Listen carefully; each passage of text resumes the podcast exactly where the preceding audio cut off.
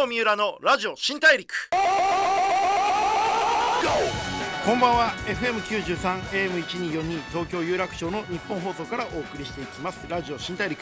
ザ・ブレイクスルーカンパニー GO の代表で PR クリエイティブディレクターの三浦貴大です、えー皆さんいかがお過ごしでしょうか？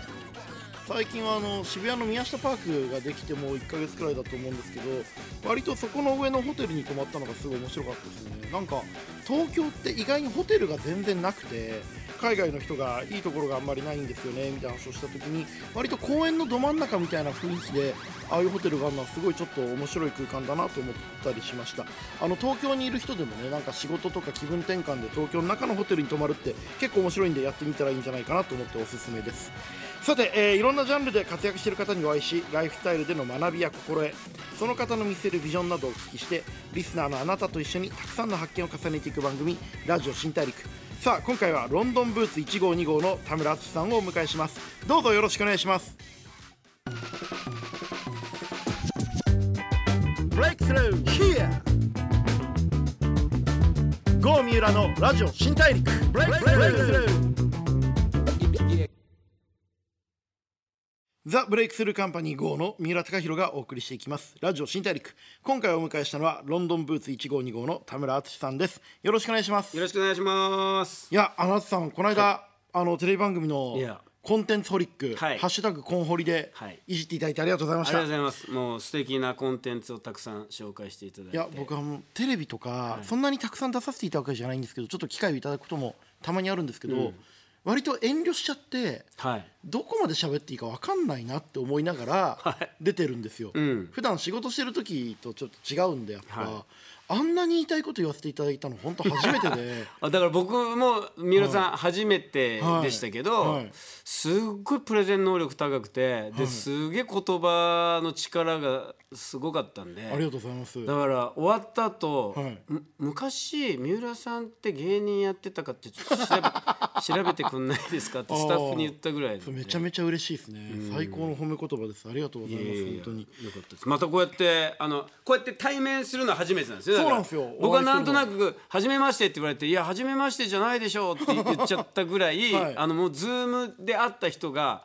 会った人っぽくなっちゃってるんでもですよそうですね。僕らももう本当に会うことがもう Zoom がベースになってたりするから、はい。そんなに違和感ないですもんね、全然違和感ないです、むしろなんか「初めまして」って言われて「え？みたいな。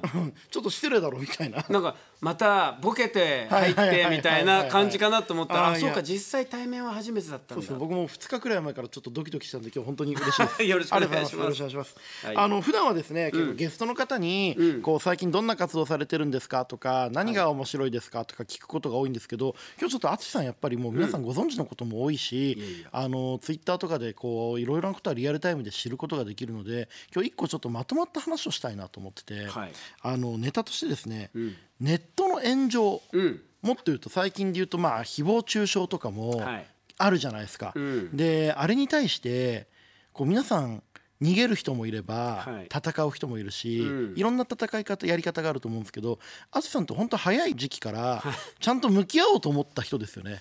そうですね、はい。その炎上を目的とかじゃなくて、単純にこう SNS っていうものすごいものが生まれて、これをみんなで楽しく使おうよってそもそも思ってる人間なんで、なんかここに嫌な人が入ってくると、なんでそんなこと言うんですかとか、なんでそんなことしたいんですかって知りたくなっちゃうんですよ。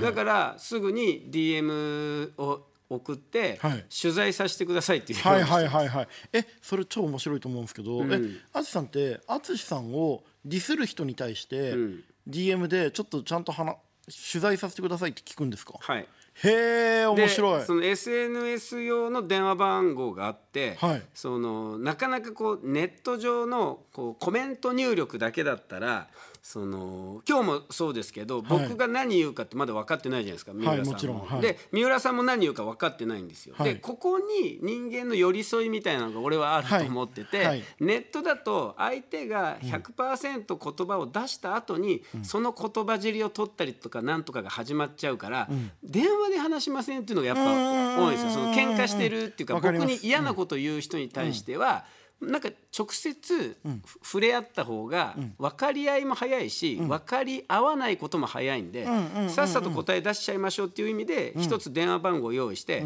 ここにかけてくださいっていうようにして。るへえ印象的な会話ってありました？あります。第二次世界大戦のことを僕つぶやいたことがあるんですけど、はい。えー終戦迎えて70周年の時にだから今年が75年だから5 5年年前前ですね。はい。はい。5年前の時に、はい。その僕たちは自分たちが起こしてない戦争なのに、いつまでこう謝罪をしなきゃいけない空気を請け負わなきゃいけないんだろうか、当然先の大戦で行われたことに対しての悪いところは悪いとは認めるけども、僕たちが謝罪するっていうのは、あとこの先何年これを継続させなきゃいけないんだろうみたいなことをつぶやいたんですよ。はい。そしたらそれはおかしいっていうやっぱコメントがわーってきた中で相当辛辣なやつがあったんでこれはちゃんとお話し合いしないとと思っはい。て連絡したんですよ。DM を送ったんですよ。はいそしたらはい。はいはいいやいや淳君がその無責任に言ってるんだと思ったけどあ意外と淳さんは淳さんで思いがあってそんなこと言ってんのねみたいな話になって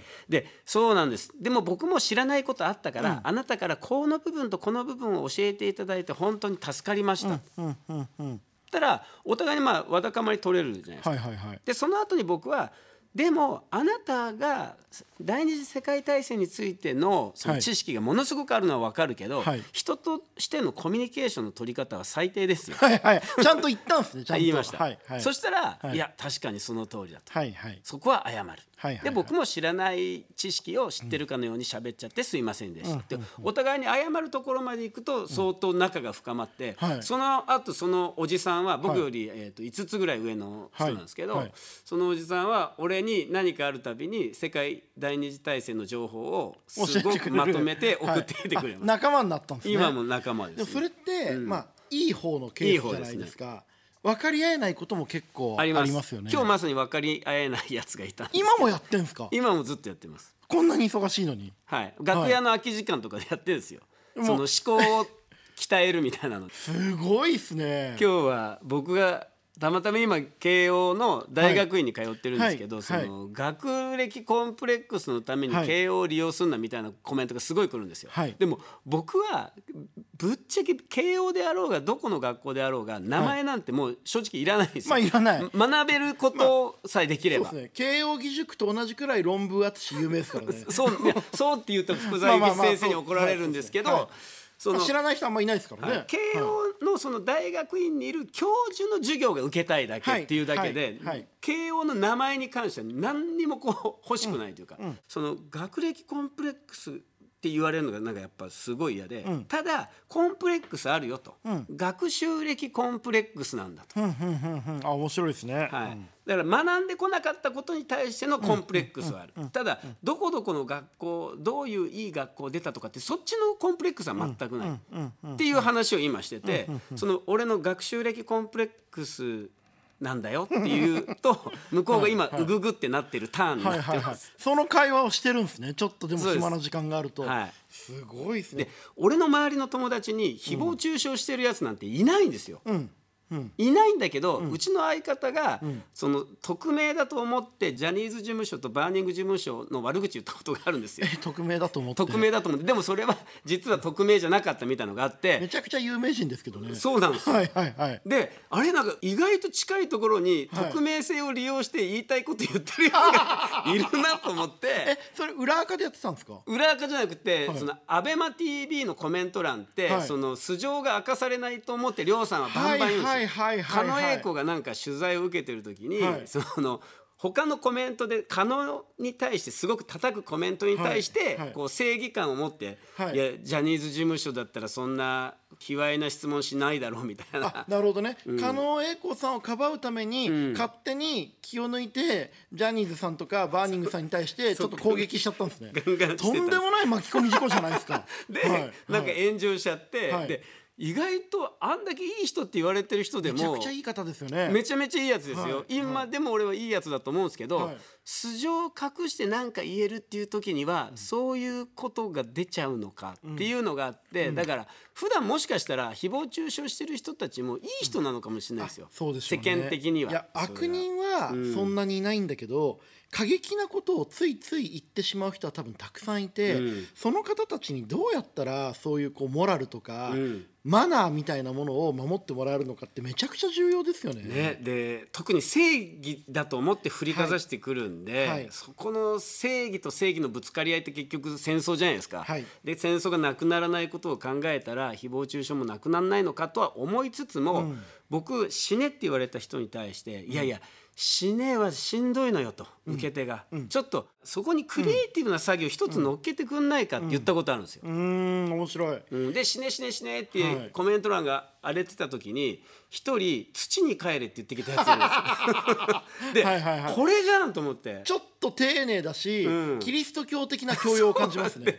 はい。地球に生まれはい。て地球に戻れるんだったとしたらその命の使い方をしたいなと思うしはいはいはいはい。だから同じ「いなくなれ」っていう感情でも「土に帰れ」っていう言葉と「死ね」っていう言葉では全然違うくて。でもしかしたらあの同じ気持ちで言ってるかもしれないですよ。うん悪気なく死ねって言ってる人もちょっとでも何かしらのこうクリエイティブな作業がそこに乗っかるともっと SNS 楽しくなるのにな。うんそうですね、そこなんかもっと面白く使ってほしいですよね、いや今の言い換え面白いですね。僕のあの博報堂っていう代理店にいた時に、はい。もう辞めちゃったんですけど先輩で中川純一郎さんっていう、あのウェブの編集者がいて、うんはい。その方が会社員だった時にめちゃくちゃムカついたらしくてクライアントさんに。あんなやつねクソくらいですよって上司に言ったら、お前お客様にその言葉遣いなんだって言われてじゃあもうあんなやつはね俺の排泄物を召し上がればいいんですよって言ったっていう話があって やっぱさすがだなと思ったんですけど、ちょっと遊んでほしいですよね。何を言うにしても。うん。うん。でそれって死ねっていう前に土に帰れって変換する人って一度はい。ブレーキが踏めてるじゃないですか、はい。うん、だけど思いのまま何にもこう確認しないままコメントを送信する人と一つ何か考える人ってやっぱ、なんかこうフィルターが1個かかって相手を思いやるっていうその思いやりフィルターをかけてもらうだけで全然変わるんですけどね。そのなんか思いやりフィルターとかクリエイティブフィルターというかちょっとした遊び心みたいなものってどうやったらみんな身につくんですかね？なんか今って結構そのツイッターが規制するべきだとか、国が規制するべきだとかあとこの間春風さんが、あの法的にあれも全部僕すごい素晴らしいと思ってて、みんなやった方がいいと思うんだけど理想は使ってる一人一人の心が変わることじゃないですか。そうですね。どうしたらいいんかなって思いますよね。いやだからやっぱりその何でもかんでも批判する人はまず一回気をつけようと。でもう一個はその自分の良かれと思った発言が意外に強くて人を傷つけてるかもしれないから気をつけようの2つのこう意識は持ってほしいですよね。ね。なんか僕すごい好きな言葉で吉本龍明っていう、あの思想家がいるんですけどその人の言葉で何かいいことをしてると思ってる時は、ちょっと悪いことをしてると思うくらいがちょうどいいって言ってて、うん。なんかその寄付とか、まあ、世の中にいいことしようって僕らもできる限り思うじゃないですか、あの仕事頑張ってるタイミングで。でもその時に急にどやるんじゃなくて、ちょっとすいません差し出がましいですけどって、僕らもちょっと思うじゃないですか逆に、そういう感じを一般一般のって言ったらすごい僕も一般の人は失礼なんですけどみんながそういうふうなことを感じてもらえるとね、いいんでしょうけどね。はい。でもそのものすごい正義感を持ってる人ってもうブレーキがきなかなか効かないからね。そこが怖いんですよ。だからその自粛中に砂場で遊ぶとそのコロナが大変だよみたいな、はい。まあ、確かにそうじゃないですか、はいはい。どどういう状況か分かんない、はい。だけどそこに子供たちが砂場で遊べないようにするためにカッターの刃を巻く人って、はいはいはい。そうなんかもういや思い思想としては正義ですよ、はい。その公園にはい。近づかせたくない子どもたちを、はい。だけどやってる行動って、はいもうものすごい殺人鬼みたいなことじゃないですか。えそれ例え話ですよね。いや本当にあるんです。よ。それ本当にニュースやる人いたんですか？ニュースで出たんで、はい。ここだなと思ったんですよ。この人正義感でやってるから、何のブレーキもかからずに、はいはいはいはい。カッターの刃巻いちゃうんですよね。そんな過剰正義がいたんですね、ん。だから人ってこうなんか自分が正しいと思ってる時に一番残酷になっちゃうから、そこは気をつけないといけないんでしょうけどね。ね、でこうやって話してると、はい。い、やお前らだって正義面してそんな話してんじゃねえがきっと生まれるから、だから話し合いしません？っていうっていうのが今の一対一の繰り返しですね。うん、すはい、いや淳さんありがとうございます。ちょっと今日あのめちゃくちゃもう日本人というか、うん、今を生きる人全員聞いてほしい話だと思うんですけど ちょっとあの来週もちょっと続けてお伺いしたいと思ってます。はい、どうぞよろしくお願いします。よろしくお願いします。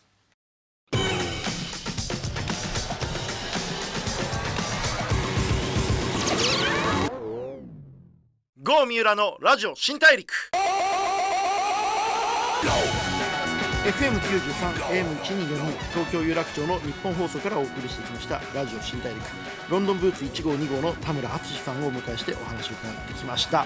いかがだったでしょうか？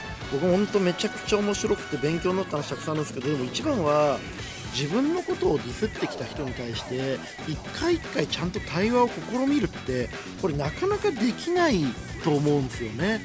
ムカついちゃうし嫌な気持ちもなるかもしれないけどでもそれを面白がるっていうあのマインドがやっぱすごいなと思って多分優しいとか正義とかっていうだけじゃなくて自分と違うことを面白がるっていうその感性が大事だしそれが世の中をちょっと優しくするんじゃないかなって思いましたね。上からの正義感じゃなくてそれ面白いじゃんって思う気持ち。これすごい僕大事だなって思いました。